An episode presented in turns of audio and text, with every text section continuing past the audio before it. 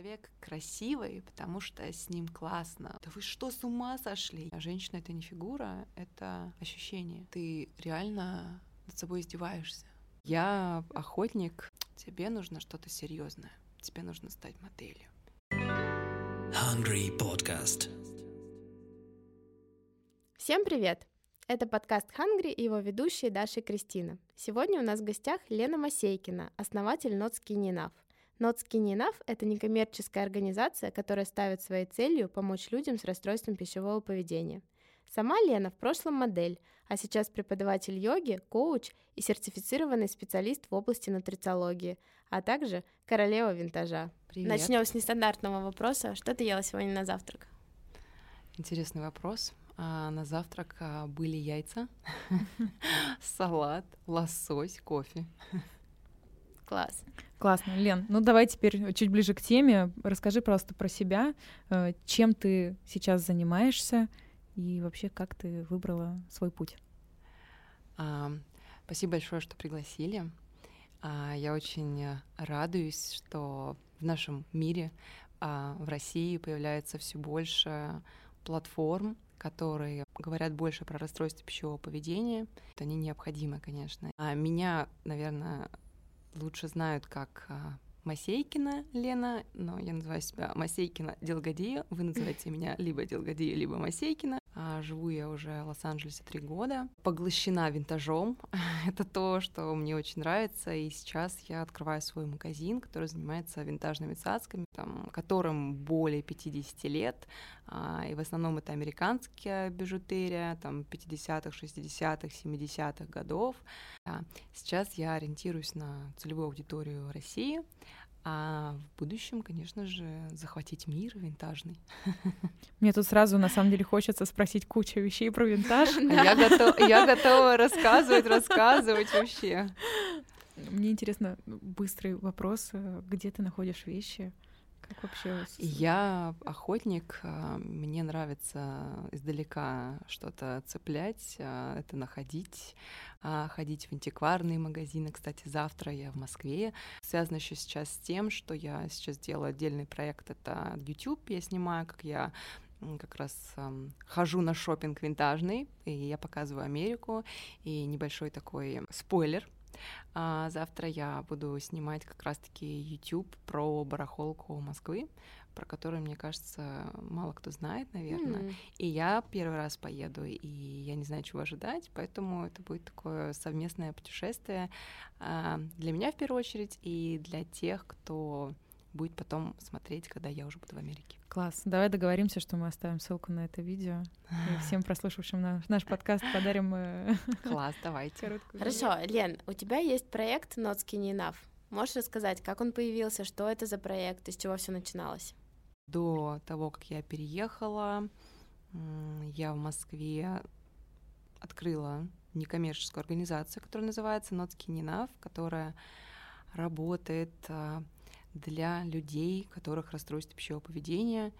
Проект, естественно, связан с моей личной историей. И почему я говорю естественно?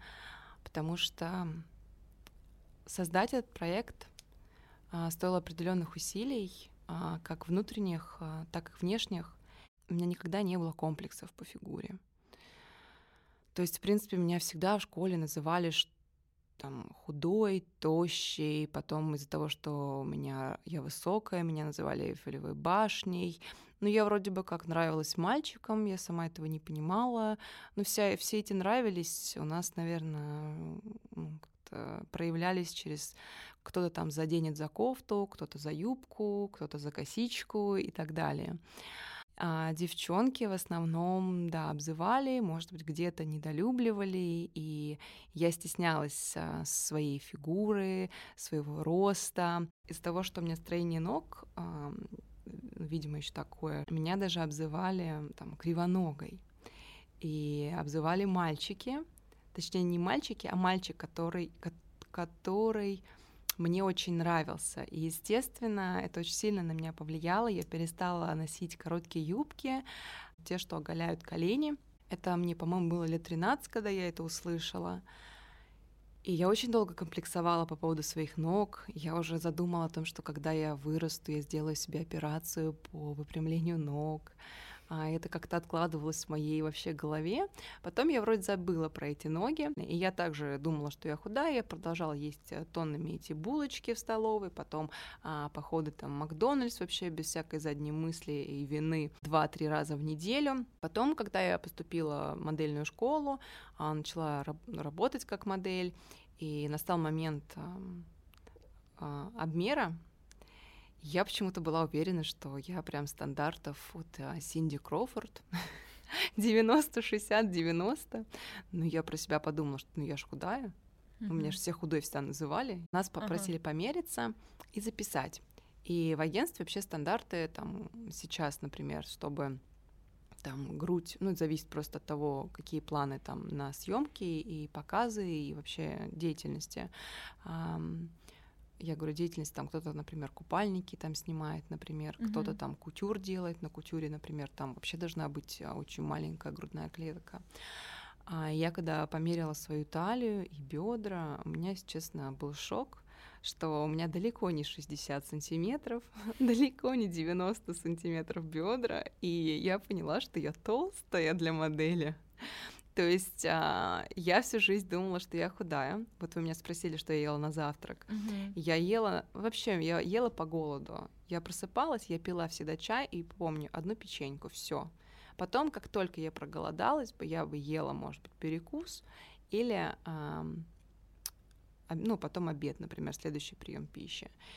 И когда вот это началась модельная история, у меня не, не складывалось поначалу ничего, и как-то у меня не было поддержки особо ни со стороны родителей, ни со стороны там агентства, что там типа давай, э, ну, например, у тебя все получится, надо тебе там, может быть, подкорректировать там то, может быть, еще что-то, но я не говорю про внешность, может быть, про какой-то стиль или еще что-то.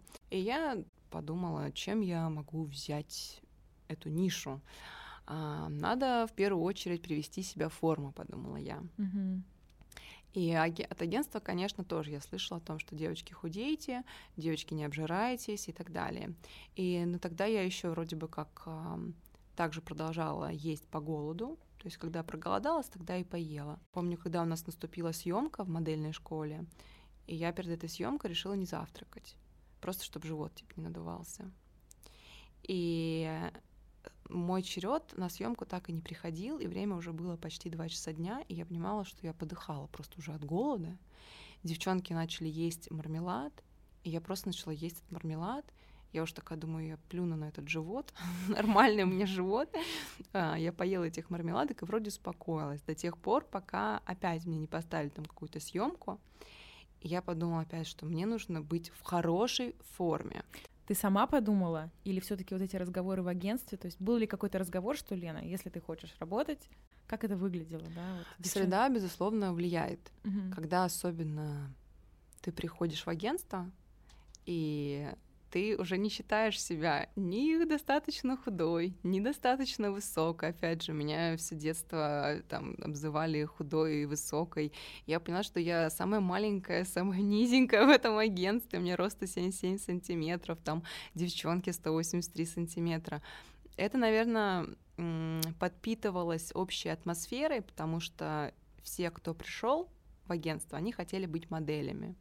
И, в принципе, я так поняла, что все уже были готовы к тому, чтобы начать, и как-то так или иначе до этого еще начали приводить себя в форму, начали интересоваться, как это и что это. Ну, а я даже и подумать не могла, что у меня могут а, возникнуть проблемы с тем, что мои параметры могут быть а, больше, чем нужно для модели. А можно вопрос, а с чего ты решила пойти в модельное агентство? Ты хотела, и почему ты туда пошла? Мы с семьей долгое время жили на Сахалине.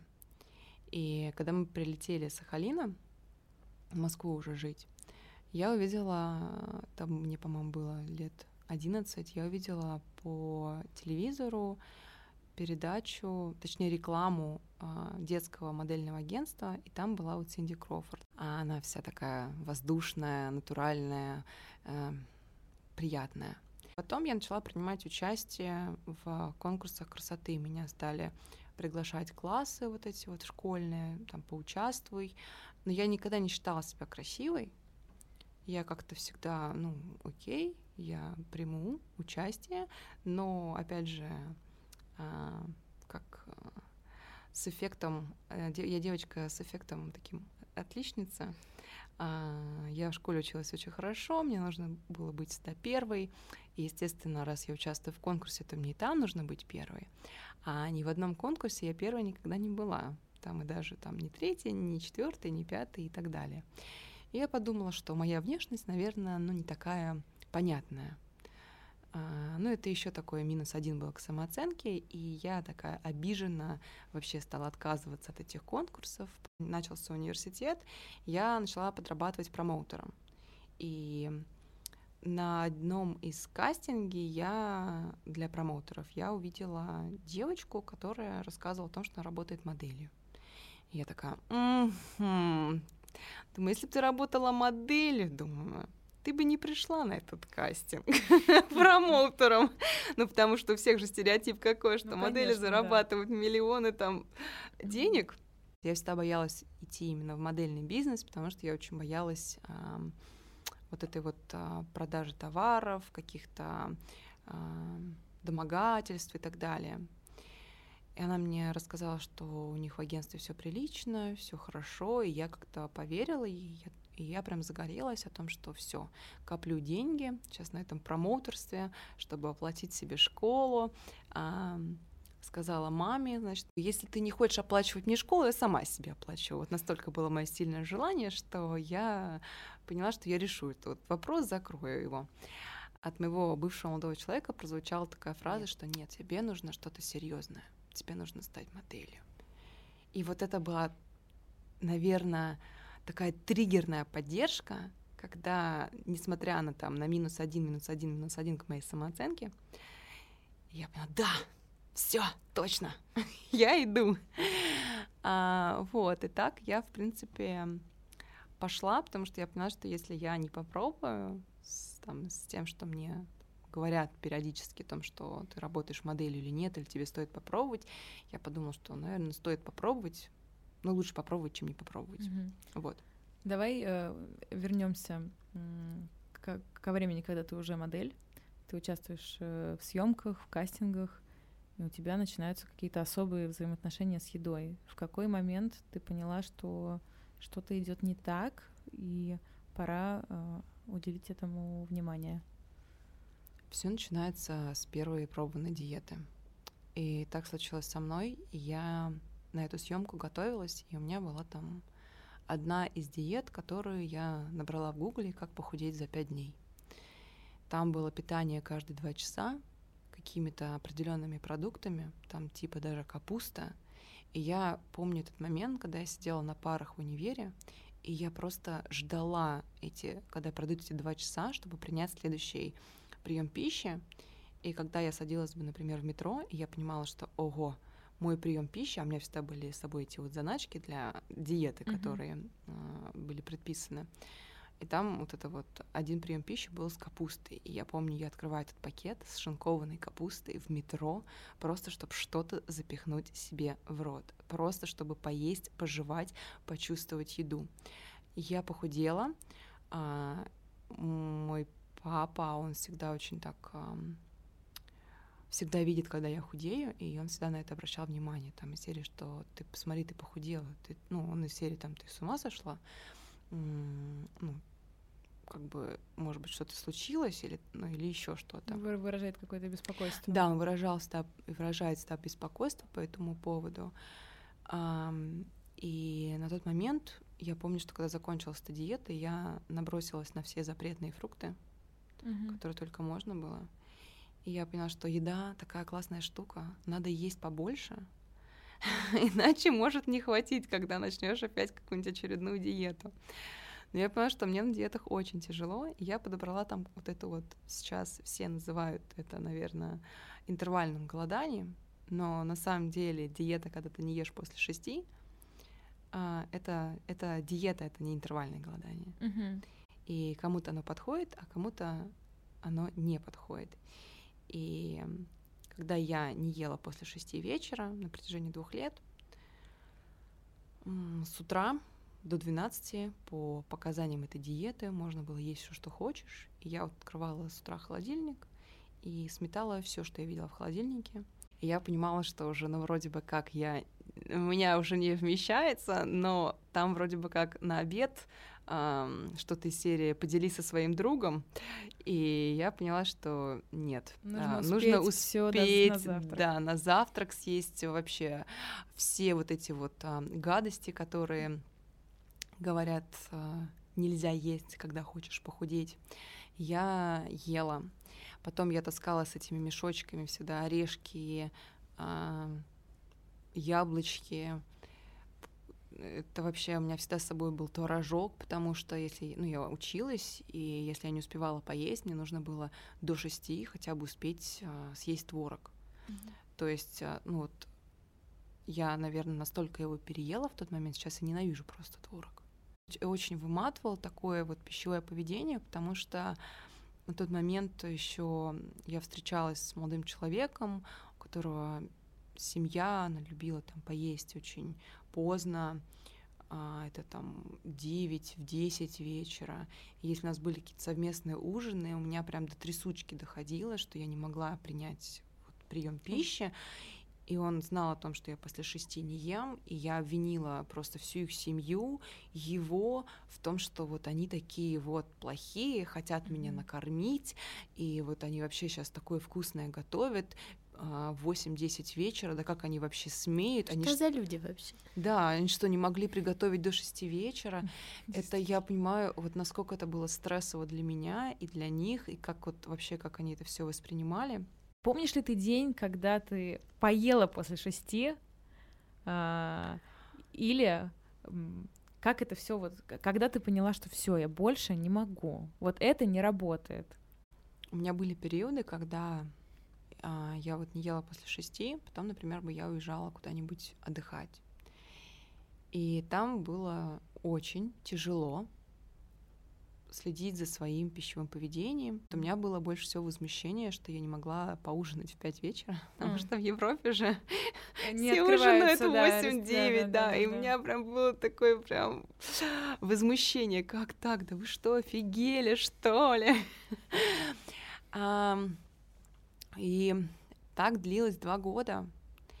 И на протяжении двух лет вот на моего такого вот а, питания у меня пропали месячные, у меня пропало настроение, а, я вообще потерялась, прям тотально потерялась а, все-таки, кем я хочу стать. То есть я уже обсессивно начала относиться к моделингу. Это как раз было такое мой, мой день рождения, прямо перед поездкой, когда я улетала уже обратно в Москву. И когда я прилетела в Москву, я праздновала свой день рождения.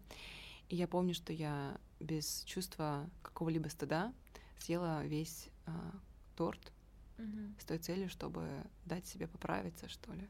Что я, что у меня есть запас, чтобы поправиться. Есть место для тортика. Да, есть место для тортика, и ничего такого не случится.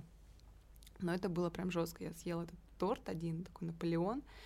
А, и при этом я не могу сказать, что я ну, как-то с ума сходила. Ну, мне было прям тяжело. То есть мне не было тяжело от него. Я вот просто как будто ну, съела бутерброд с маслом. Mm-hmm. То есть вот настолько там, видимо, было место поесть. А, и, естественно, я долго ходила к врачам, спрашивала, почему у меня нет месячных, и никто мне не говорил, что это связано как-то с весом. Все говорят, ну, бывает такое, там, вот у девушек, там, 20 лет такое бывает, да, а, случается. А, некоторые мне говорили, там, поешь а, масло, поешь там каких-то жирных продуктов, а, потом, может быть, тебе гормональные какие-нибудь попить. А, меня сдавало на гормоны кровь, они говорят, да все нормально у тебя с гормонами, а, должны быть месячные. Но я-то от всех утаивала, что я там, на диете сижу, я всем говорила, что я Нормально питаюсь. Нормально питаюсь. А что в этот момент было в голове? То есть я не хотела верить в то, что это связано с весом, угу. потому что про себя я думала, питаюсь я нормально, сплю я нормально, как бы все хорошо. есть же люди худее, чем я, и у них нет проблем таких. То есть а, я ходила по врачам, чтобы мне сказали, что это не связано с весом, что это ну, что-то какое-то, что-то такое случилось, что вот, ну... Но вот у тебя оставалось так. желание быть худой. Конечно, я для этого хотела себя убедить, что это никак не связано с весом, чтобы я занималась, может быть, какой-то другой проблемой, но при этом оставаться в том весе, к которому я пришла с помощью этих диет. Может ли это быть потому, что быть худой э, значит быть успешной в каком-то смысле? А. Но в модельном бизнесе это определенно было именно той идеей, что ну, как бы, чтобы, чтобы быть востребованной, у меня в голове появилась идея, нужно быть худой. Как близкие относились вот к твоему такому образу? Ну, потому что явно было видно, что ты похудела, и а, замечали ли они, что ты не ела после шести, Знаете, например, или как вообще? Но так как я возвращалась после учебы поздно, у нас так особо и не было принято в семье, чтобы мы там собирались за ужином, например, все вместе. Вот кто первый поел, тот и поел, например. Там кто-то пришел с работы, поел. А, пришла я после универа, поела. Никто не смотрит, а, что я съела, как я съела. А, и так как а, вот вы мне говорите, там, замечали они или нет, вообще никто даже и подумать не мог, что у меня была анорексия потому что мой вес, он не смотрелся вот как, а, о боже, это анорексичка идет. И ну, для моих родителей я всегда была худой, потому что я аскетичного такого строения. И, ну да, я похудела, ну и все. Расскажи про день, может быть, даже с какой-то преамбулы, когда тебе поставили этот диагноз. То есть, когда ты ходила по врачам и искала подтверждение, что это, э, ну, что твое состояние не э, зависит от веса, и вот как ты вышла на... Что это был за специалист, я думаю, что всем будет полезно послушать, да, и как вообще Мгм. происходило вот этот вот, вот день, когда тебе поставили диагноз анорексия. Но я пришла в такую точку отчаяния, когда у меня были определенные успехи в модельном бизнесе уже, но я понимала, что меня это вообще не радует. То есть, а, добившись того, что я похудела, и у меня есть успехи определенные, я не почувствовала себя счастливой. Тогда вот эта вот точка отчаяния была, когда ну, у меня просто опустились руки, и я пришла к маме и сказала, что мам, я не знаю, как решить эту проблему, мне кажется, мне нужна помощь. Мама меня записала к своему нерво- невропатологу, и она так послушала меня, посмотрела, она говорит, слушай, сходи вот в нашу поликлинику, это было в обще- общественной, да? Государств- ну, государственной, да, Ну да. поликлинике. А, она говорит, сходи, у нас хороший психиатр. И у меня глаза психиатр. У меня вообще... Я что, сумасшедшая? Я говорю, да у меня все нормально, может, мне каких-нибудь успокаивающих там попить Да, или да. еще что-то. А, но у меня вот история, наверное, со здоровьем. Вот а, если что-то нужно для здоровья, я на все пойду, потому что ну, для меня это все-таки вот оказалось в приоритете, потому что я записалась к психиатру, и когда я пошла к психиатру, я провела у нее очень долго, очень много времени, и меня психиатр обо всем предупредила. Она сказала, что у тебя расстройство пищевого поведения, тебе нужно искать специалиста, который этим занимается. Она мне посоветовала обратиться в клинику неврозов. Там я уже а, познакомилась а, с Максимом Борисовичем. А, Сологуб Максим Борисович, а, врач-психиатр, который как раз-таки работает а, с расстройством пищевого поведения. Главное, с чем я столкнулась, а, когда мне поставили диагноз и сказали, что мне нужно поправляться все-таки, это было просто поток слез, потому что я шла к этому очень долго, я всегда комплексовала, особенно в модельной индустрии, там по поводу своих бедер, что они большие. И тут, когда они наконец стали худыми, а, достаточно нормальными для того, чтобы влезать во все, во все, во все дизайнерские платья, и кутюрные в том числе, я подумала, вот черт возьми, я два года просто ну, измождала себя этими диетами. И сейчас просто взять и все разрушить. То есть, ну, тогда я еще не осознавала и называла это как разрушением в обратную сторону. Имеется в виду, что я боялась поправиться. То есть как это так? Я вот все возьму сейчас и разрушу. Но когда я начала поправляться, ко мне начали возвращаться мозги. Прям в прямом смысле этого слова.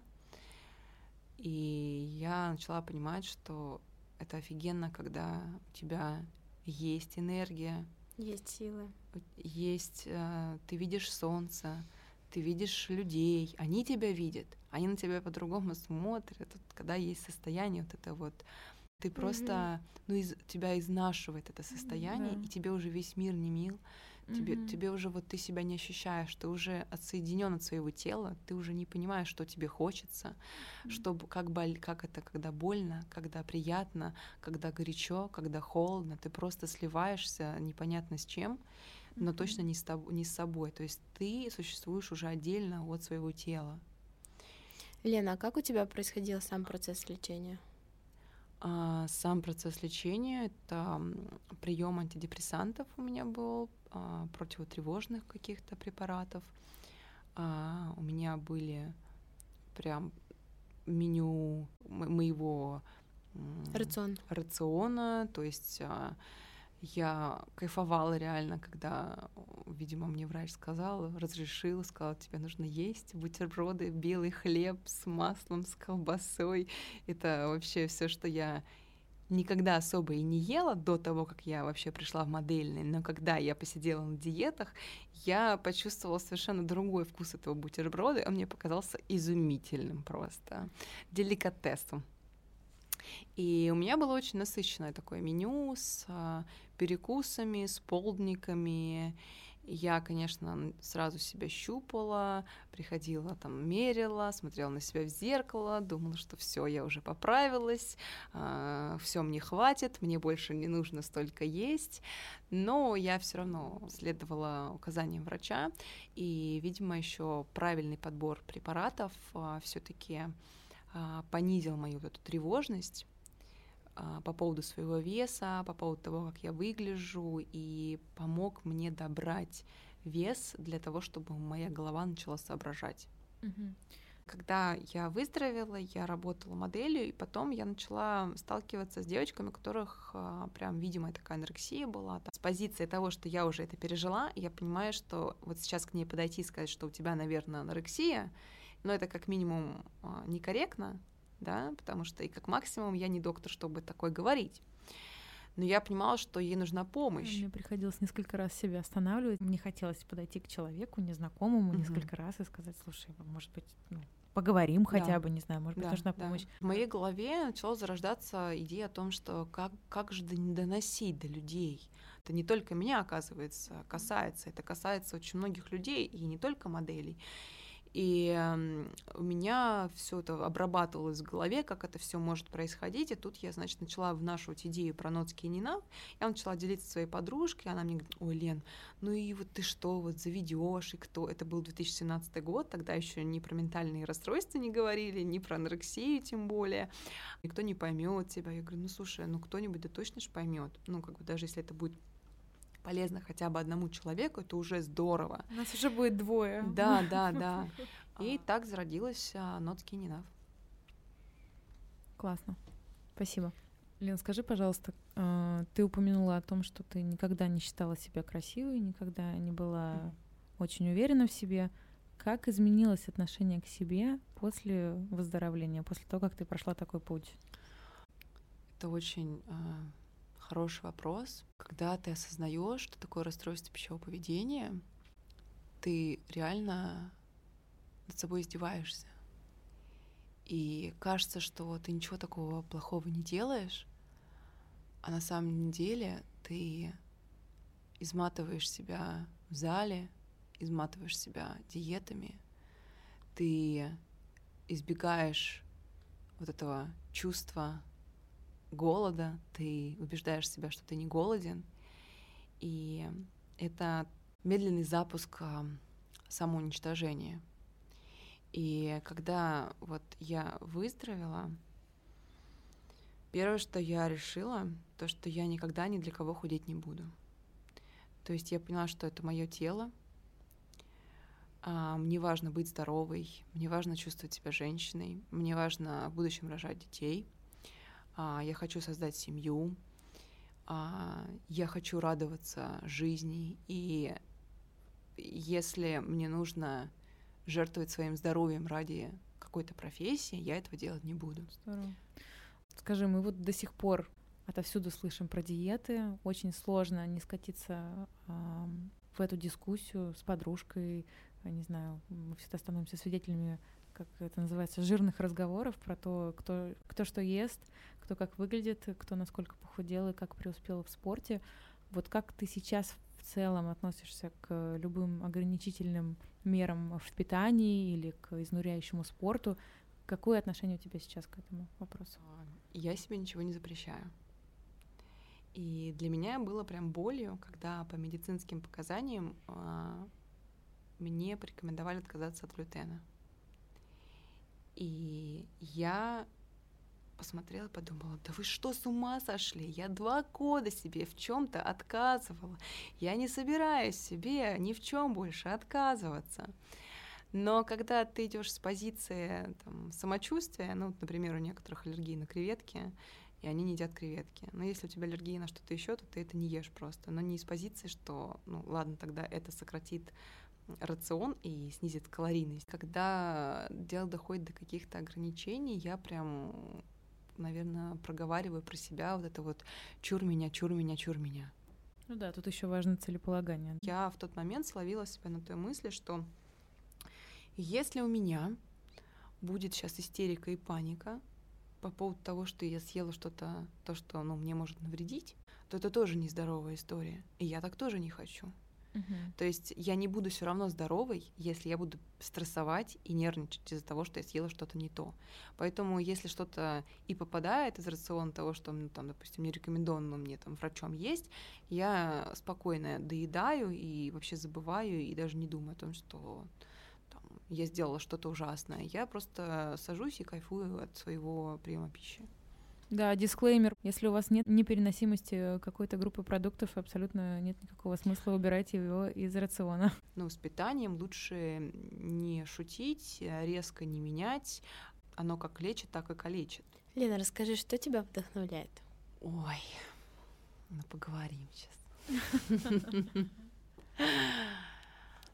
Меня вдохновляет очень ощущение полезности — если мы говорим вот сейчас в контексте, да, вот расстройств пищевого поведения, ну, меня прям зажигает внутри, когда людям полезно то, чем я делюсь, то, что я рассказываю, то, что я делаю, а, и то, что это имеет какой-то эффект а, успехи в выздоровлении или даже на пути к выздоровлению, даже если кто-то решает обратиться к специалисту, а, или кто-то про это больше узнал и, значит, ну, там, защитил своего близкого, например. Вдохновляет меня путешествия очень. Я очень люблю путешествия, вообще разные страны, разный вид активности. Я очень люблю хайкинги, природу. Вот природа, наверное, меня вдохновляет тоже очень. Когда я приезжаю в Россию, я очень люблю ездить в лес, потому что все-таки российская природа, она уникальна. Но меня много что вдохновляет красота вот только такая, ну, наверное, нестандартная, какая-то своя, не в понятиях социума. Вот тогда вопрос, что для тебя красота?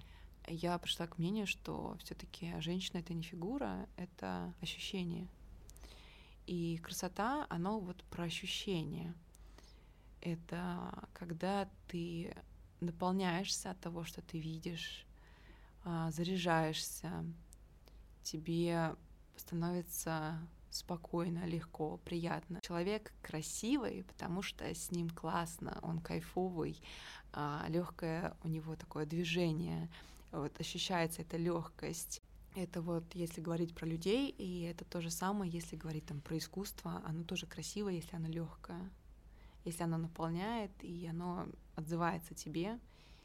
И вот, наверное, это про красоту, это про ощущение. Лен, мы еще хотели попросить тебя дать совет девушкам, которые оказались в похожей ситуации, у которых, а, которые понимают, что у них РПП, или которым уже диагностировали РПП. А, просто сказать им несколько слов, может быть, дать какой-то совет и какие-то напутствующие слова. Я хочу поддержать всех девушек, у кого расстройство пищевого поведения, сказать, что э, я знаю, что это непросто, что это тяжело, признаться самой себе в том, что есть сбои определенные. Мне хочется сказать, что несмотря на то, что может быть так случиться, что вокруг не окажется поддержки, она все равно есть. Она есть в лице врачей, она есть а, в лице сообществ, которые сейчас организуется и в котором всегда можно написать. И мой, а, конечно же, совет — это обращаться к специалисту как можно раньше. Лен, хотим завершить наш э, выпуск на позитивной ноте, а также за короткое время узнать чуть больше про тебя. Поэтому под конец нашего подкаста небольшой блиц. Готова? Отвечай быстро, не задумываясь. Ранний подъем или поспать подольше? Поспать подольше. Чай или кофе? Кофе. Йога или силовая? Ой, блин, ну сейчас силовая. Зима или лето? Лето. Пицца или суши? Суши. Кола или пепси? Кола. Каблуки или кроссовки? Кроссовки. Москва или Л.А.? Л.А. Винтаж или новая коллекция? Винтаж. Лен, спасибо тебе большое, что пришла. Спасибо. Очень рада видеть тебя в гостях. Спасибо Было классно. Спасибо, девочки, большое. Очень. Спасибо за разговор и то, что поделилась с нами. Спасибо большое. Спасибо, что пригласили. И прям продолжайте, делайте, творите. И должны все слушать, слышать и двигаться к восстановлению себя. Спасибо. Ура. Ура! Ура! Hungry Podcast.